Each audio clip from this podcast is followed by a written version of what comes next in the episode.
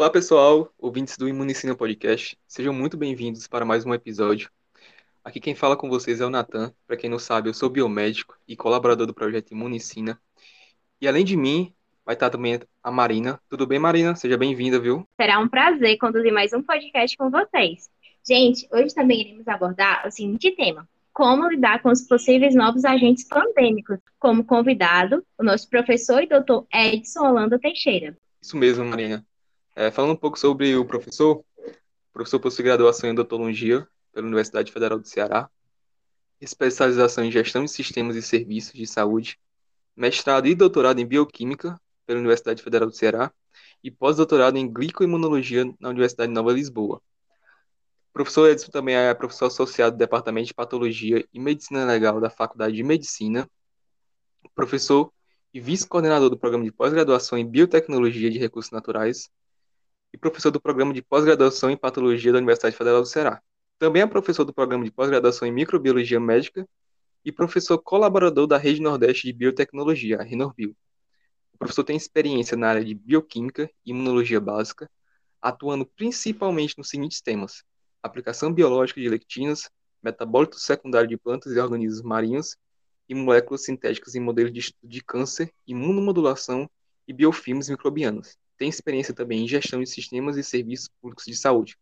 Professor, seja muito bem-vindo. Mais uma vez, a gente do projeto agradece bastante sua participação, tá? Oi, Natan. Oi, Marina. Para mim é sempre um prazer participar da, do, do projeto Imunicina e dos eventos que vocês fazem, assim como também o nosso podcast. Quanto mais pudermos informar, melhor. Bacana, professor. É, galera, como a Marina falou, nosso tema de hoje vai ser como lidar com os possíveis novos agentes pandêmicos.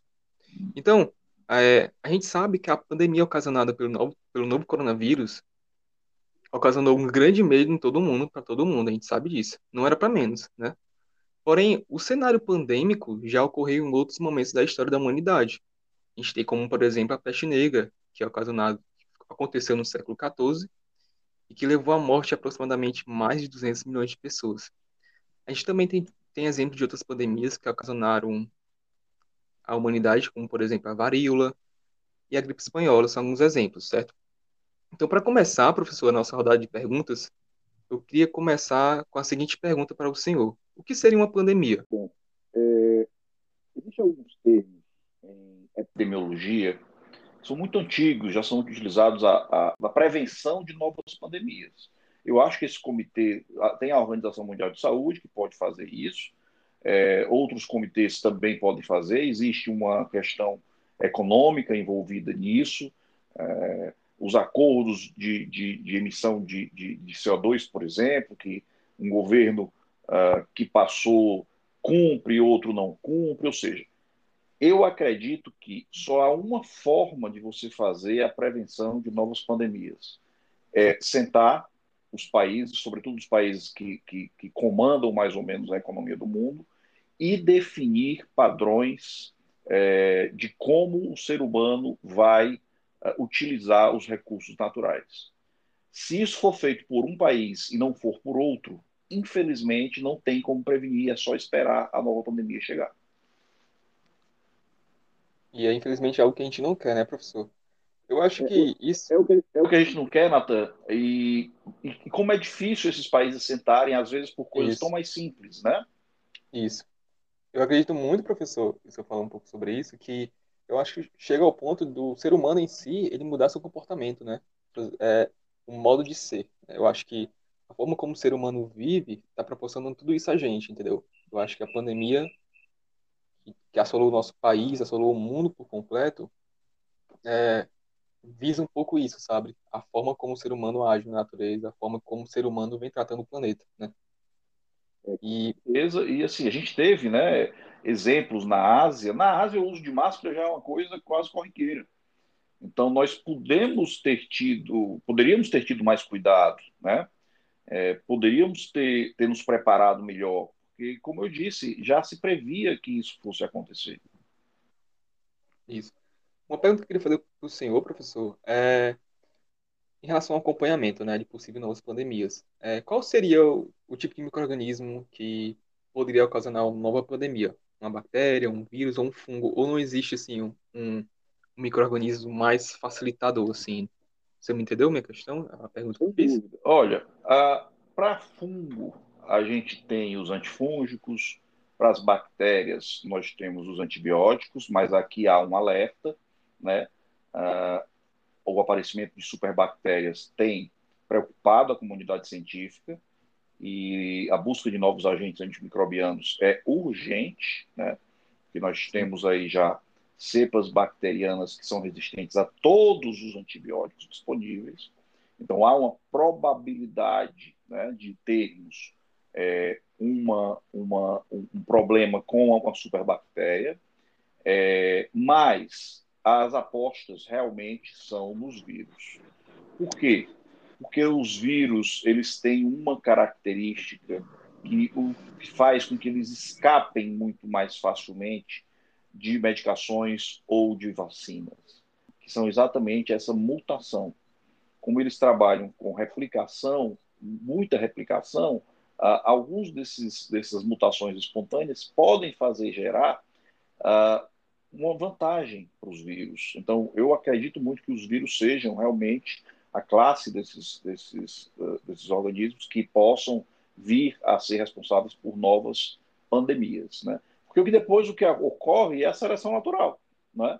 É, os vírus que têm uma característica que os garantem uma melhor transmissão, uma maior invasão de células, eles acabam se mantendo, enquanto os outros que não conseguiam vão uh, desaparecendo. Então, por isso que a gente tem falado tanto na mídia a respeito do aceleramento do processo de vacinação. E quando você tem só 20% da população vacinada, os, 8, os outros 80% estão disponíveis para os vírus utilizarem e sofrerem mais e mais mutações e mais e mais variantes. A gente fala das quatro variantes de preocupação da OMS, mas tem muitas outras que já foram identificadas, que são, por enquanto, variantes de é, que não são de preocupação ainda, mas são, são importantes para reconhecer de que modo o vírus está mudando ao redor do mundo. Verdade, professor, infelizmente. É, professor, o senhor falou sobre o uso de máscara, né? E trazendo assim para a nossa realidade é, usar máscara mesmo após a vacinação em massa da população contra o Covid-19. Deverá ser um bom método de prevenir o aparecimento de novos com potencial semelhante ao coronavírus. É, Marina, é, boa sua pergunta por conta do seguinte. É, no mundo em que as pessoas é, acreditam que a Terra é plana, no mundo em que as pessoas acreditam que as vacinas façam mal, por exemplo, às vezes fica difícil explicar o óbvio, né? Por que, que a gente tem que usar máscara? É tão simples de entender, né? É uma barreira, não é? Se eu tenho uma doença e eu reconheço essa doença como uma transmissão por vias aéreas, né? Uh, é claro que se você colocar uma barreira, a quantidade de vírus que vai atravessar essa barreira será menor. Então é muito simples entender por que é que o uso de máscara, e só o uso de máscara já reduz muito a possibilidade de contaminação. Infelizmente, no Brasil e no mundo, nós vivemos esse caos de informação é, e é, é preciso ter um artigo científico que comprove, e mesmo assim as pessoas ainda não duvidam. Enquanto nós não chegarmos a 80%, 90% das pessoas vacinadas, não tem como tirar máscara. Por quê?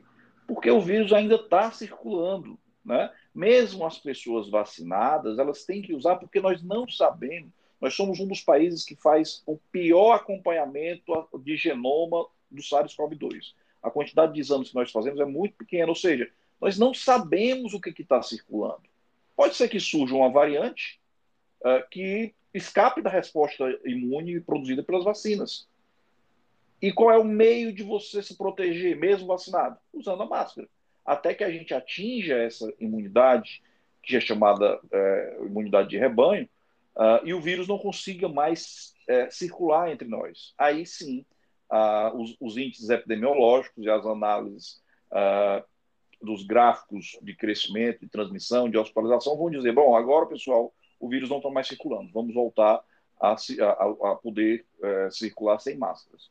Mas no momento atual, o uso de máscara, o, isolamento, o distanciamento e a lavagem das mãos é fundamental. Professor, é uma coisa também que eu fiquei bastante curiosa, em umas pesquisas que eu fiz, que em pandemias passadas, né, nunca foi tão, é, tão usado o uso de máscara, né, não, nunca foi tanto, é, nunca teve tanta essa profilaxia do uso de máscara como está tendo atualmente. E também mataram outras milhares de pessoas. E também vi um vídeo de um cientista falando que ele não era, era como se ele não fosse a favor do uso de máscara, porque para ele as pessoas inevitavelmente iriam se contaminar e iriam transmitir também. Mas, como você falou, é válido, né, que é uma forma de prevenir, né? A gente tem que ter essa consciência. É, nós vivemos aqui no Brasil essa historinha de fazer a imunidade natural. Isso é, é, é, é, uma das coisas mais absurdas e criminosas que eu já escutei. Porque você tem uma doença que mata, ela tem uma letalidade. Então não dá para você dizer, vai na roleta russa e aperta o gatilho e vê se tu vai morrer ou não. Se tu não morrer, escapou. Não é assim que funciona. Né? É, imunidade de rebanho é um termo que a gente usa para vacinados e não para as pessoas que vão lá e se contaminam. Em relação a, a, a pandemias passadas, a gente não tinha o conhecimento. Veja, a gente tem que, que, que, celebrar também a ciência. Nós tivemos uma doença que surgiu em dezembro, nós conseguimos fazer o genoma dela meses, não foram anos, meses depois, acho que fevereiro ou março. Uh, começamos a, a, desenvolver vacinas, em dezembro a gente já tinha vacina. Quer dizer, isso é um milagre da ciência. Né? É, isso, obviamente, no início do século passado a gente não tinha. Né? E as pessoas sofreram realmente muito mais do que, do que a gente vem sofrendo hoje. É, infelizmente, a gente tem uma onda de desinformação muito grande. É por isso que é importante o Imunicina, é por isso que é importante o Instagram do Livros, para tentar espalhar quanto mais notícias científicas, melhor. Porque é, com o WhatsApp e os Facebooks da vida, o espalhamento de fake news sobre. Quando, quando o espalhamento de fake news é política, é péssimo, causa problemas. Mas quando é saúde, é a vida ou a morte que você está decidindo. Né? Quando as pessoas dizem, ah, o máscara não serve, eu vou sair na rua, essa pessoa está expondo a vida dela e a de outras pessoas. Então, é preciso mais informação, é preciso mais empatia, e eu acho que a pandemia veio também para ensinar um pouco disso. Professor, resgatando um pouco do que o senhor falou no começo sobre a nossa interação do homem com outros animais, né? Natureza, que chega a ser um termo bem polêmico quando a gente fala em relação ao que a gente está vivendo hoje. Porque, assim, todos nós, seres humanos, né, nós necessitamos da natureza para sobreviver. Tiramos dela tudo que a gente necessita, os alimentos, as bebidas, os fármacos, vestimentos, moradias e tudo aquilo que nos proporciona um bem-estar. Mas a relação entre o homem e a natureza vem, de, vem demonstrando bastante preocupação, né, ao longo do, do tempo e no meio científico também. E devido ao avanço da devastação que o homem vem ocasionando devido a isso, podendo devastações que ocasionam desmatamento na natureza, que sabemos que geram um impacto negativo para nós mesmos, além de também outras espécies, né? Esta medida influencia em novos agentes pandêmicos, é esse desmatamento da natureza? É, eu havia explicado lá na, no, no, começo da nossa conversa. É, sem dúvida nenhuma, quando a gente vai ver e vai pontuar no mapa onde surgiram esses vírus, normalmente eles estão ali na fronteira entre o que é selva e o que é a, a, zona urbana. Né? Então, por isso que tem que ser pensado uma forma de fazer uh, essa integração de uma forma não exploratória, explorar de uma maneira consciente. Né? É a saída que tem, é, é essa, não há outra saída. Infelizmente, eu não tenho percebido dos líderes mundiais uma preocupação uh, ah, para novas pandemias. Parece que a gente quer resolver essa e esquecer tudo de novo. É, não será fácil, uhum. porque se a gente não tiver um plano bem traçado para evitar novas pandemias, a gente vai sofrer de novo como sofreu e está sofrendo até agora, nesse ano de 2019 e 2020. É verdade. Nessa mesma linha de impactos negativos, né, que a gente vem tendo em relação à natureza, a gente sabe que a nossa economia, as novas tecnologias, como por exemplo, né, a reprodução assistida, a clonagem, a engenharia genética, a inteligência artificial, seja também nas ocupações urbanas que o Brasil já gera a, a zika, a chikungunya, a hanseníase e a tuberculose. Todas essas e outras que influenciam novos agentes causadores da pandemia, se tornam uma realidade cada vez mais eloquente. E, professor Edson, mediante todos os fatores que não nos deixam saída para uma nova onda pandêmica, podemos dizer que novas pandemias, a gente mesmo está procurando essas, esses outros agravos pandêmicos? Eu não tenho dúvida. É, é, isso é fruto né, é, da nossa falta de cuidado com o meio ambiente. É, existem essa semana saiu um alerta, né, um alerta vermelho, falando das mudanças climáticas, tem que se fazer alguma coisa, definitivamente. E essa história, não adianta a gente querer achar que isso é um problema de gerações futuras, isso é um problema nosso, e a pandemia escancarou esse problema. Se vocês não resolverem, o mundo viverá com outras pandemias daqui para frente. Isso mesmo, professor a gente sempre cresce, professor, escutando que a gente tem que deixar um mundo melhor para nossos filhos, nossos netos, né? A gente sempre pensa que isso vai demorar a chegar, né? O problema vai demorar a chegar. E eu acredito que o problema chegou, e chegou há um bom tempo já. Como o senhor falou, a gente está esquecendo, a gente está adiando a resolver esse problema. E cada dia que passa, o problema vai se agravando, vai se agravando. Chega um momento que a gente não vai poder mais é, sair desse ciclo, sabe?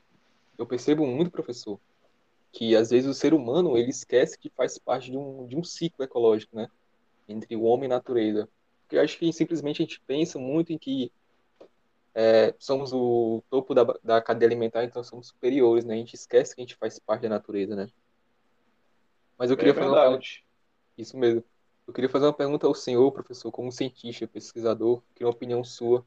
Como o senhor vê o futuro, assim, é, daqui para frente, sabe? Após é, a pandemia da Covid, você acredita que está é, tá mais perto de acabar essa pandemia ou ainda vai se prolongar muitos anos ainda? Porque a gente sabe que não é só um desafio assim científico, porque a gente sabe como a ciência vem ajudando bastante, desenvolvendo uma vacina de tempo recorde, o senhor sabe disso, né? Na história nunca teve uma vacina que foi desenvolvida tão forma, da forma tão rápida que foi desenvolvida essa. Mas além disso, também é um desafio social, né? Então eu queria saber assim, é, a opinião do senhor a respeito disso. Que o senhor acha que vai durar muito ainda para essa, essa pandemia atual acabar ou ela está próxima? Olha, tudo vai depender, Natan, da velocidade que a gente conseguir vacinar, né?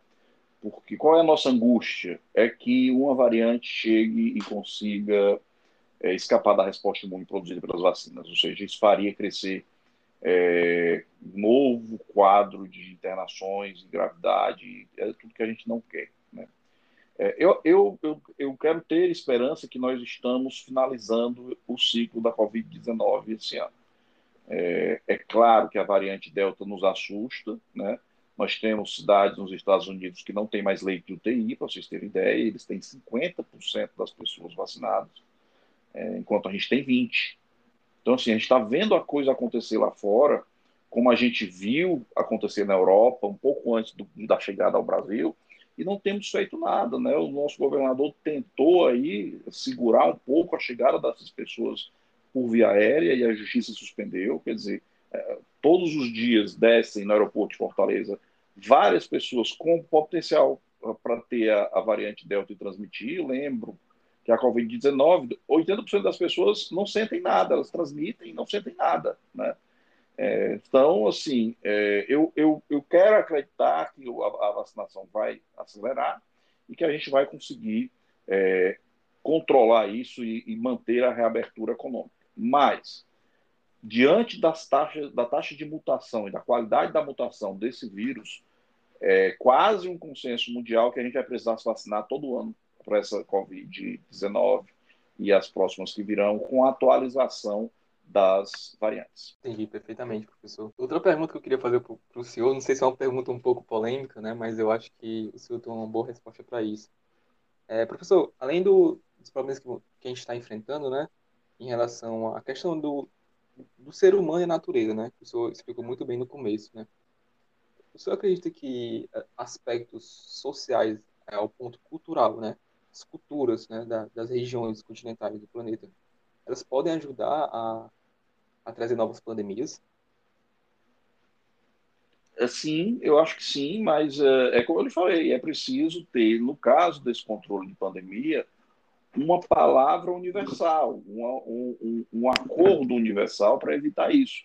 É claro que os Estados Unidos pensam diferente da China, que pensa diferente do Japão, que pensa diferente da Rússia, mas é preciso, é, como seres humanos e querendo sobreviver nesse planeta, é preciso que haja uma comunhão de interesses pela vida e pelo, pelo clima para que a gente possa, mesmo cada um tendo sua cultura diferente, ter um acordo para evitar esses problemas no futuro. Com certeza. Eu acho que essa é a grande dificuldade, né? Porque, infelizmente, é, não lida, como o senhor falou, a gente não lida somente com a saúde, né? Tem muita questão da política, né? Infelizmente, isso atrapalha bastante. É, e o dinheiro. isso. O que é que você acha em relação a esse tema, esse tema educação e saúde, para prevenir novas pandemias? Uma, Marina, eu acho isso mesmo. Eu acho que as novas gerações têm que ter essa consciência, e para ter essa consciência é preciso estudar, é preciso reconhecer o problema, é preciso saber que faz parte do problema e saber que as gerações elas podem, é, né? É, então eu acho que os jovens têm que ter contato com essas boas informações, pensar com a própria cabeça, para que no futuro, quando se tornem ah, as pessoas que vão estar controlando as coisas politicamente, economicamente, possam ah, trazer mudanças que são extremamente necessárias é, nesse momento que a gente está vivendo de é, não só de pandemia, mas também de uma crise climática sem precedentes.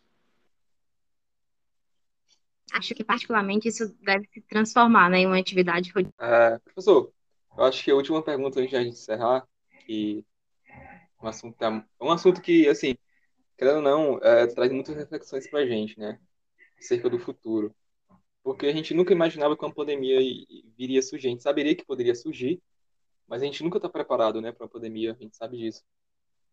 É, como se eu ver o futuro? Vamos, vamos, imaginar um cenário excelente em que é, tudo deu certo, todos se vacinaram, é, essa pandemia acabou. Como se eu ver o futuro assim, do mundo em si? Você acredita que novas pandemias... Tudo de ruim né, traz alguma coisa boa, né? Então, Isso. o desenvolvimento de vacinas acelerou como nunca, né? É provável que a gente consiga fazer outras vacinas para outras doenças muito mais rápido com as tecnologias que foram é, estabelecidas.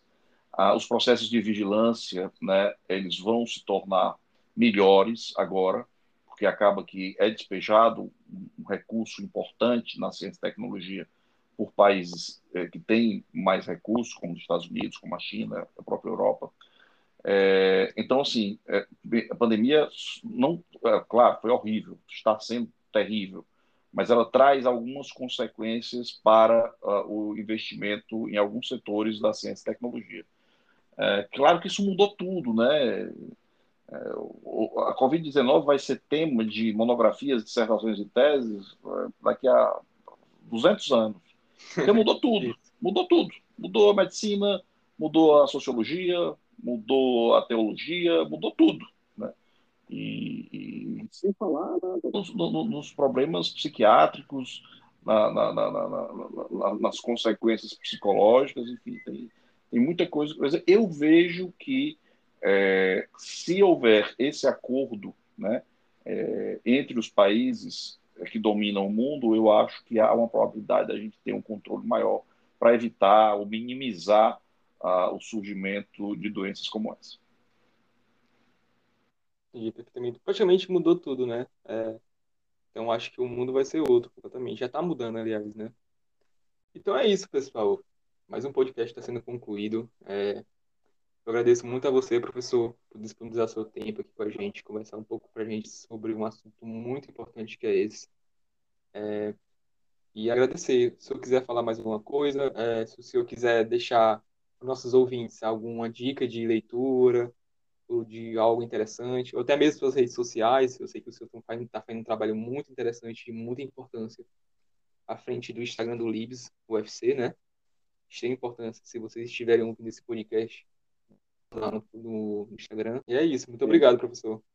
Obrigado, Natan. Obrigado, Marina. Uh, Imunicina, como sempre, inovando e fazendo coisas boas. Visitem lá o arroba Projeto Imunicina, o arroba LibsUFC uh, e tentem se informar com qualidade. É, é, a informação nesse momento é muito importante. Parabéns aí pelo podcast. Tchau, tchau, gente. Tchau, professor. Marina, mais uma vez, obrigado por participar desse podcast comigo, tá? Foi um prazer.